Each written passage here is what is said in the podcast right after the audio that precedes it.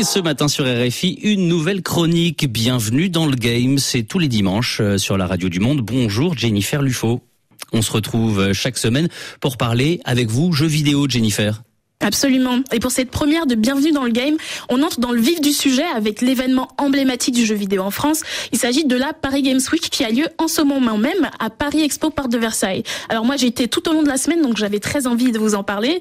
C'est un salon qui est très connu, hein. c'est le rendez-vous annuel organisé par le CEL, donc le syndicat des éditeurs de logiciels de loisirs, depuis maintenant 12 ans maintenant.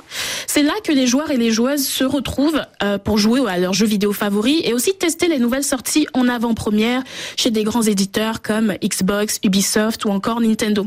D'ailleurs, il existe un stand qui s'appelle Jeux Made in France où vous pouvez tester les jeux vidéo français qui sont mis à l'honneur et ça, euh, ça vaut le détour.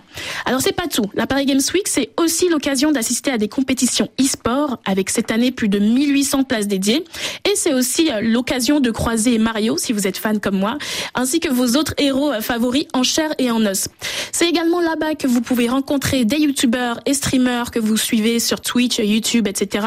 Bref, vous l'aurez compris, hein, c'est un événement pour faire rêver les fans de jeux vidéo et une occasion unique de quitter le monde du virtuel pour en profiter aussi un peu dans la vraie vie. Il y a du monde dans ce genre de salon?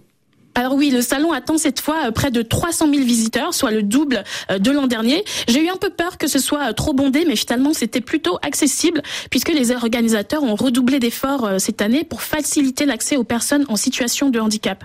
J'ai aussi d'ailleurs rencontré des écoles de jeux vidéo, des associations, et ça m'a permis de me rendre compte que c'est vraiment un événement qui permet aux visiteurs de découvrir tout l'écosystème du gaming ou presque à un seul endroit. Et pour finir, vous savez quoi? En sortant de là-bas, euh, François, j'ai réalisé que le salon du chocolat avait lieu en même temps juste à côté.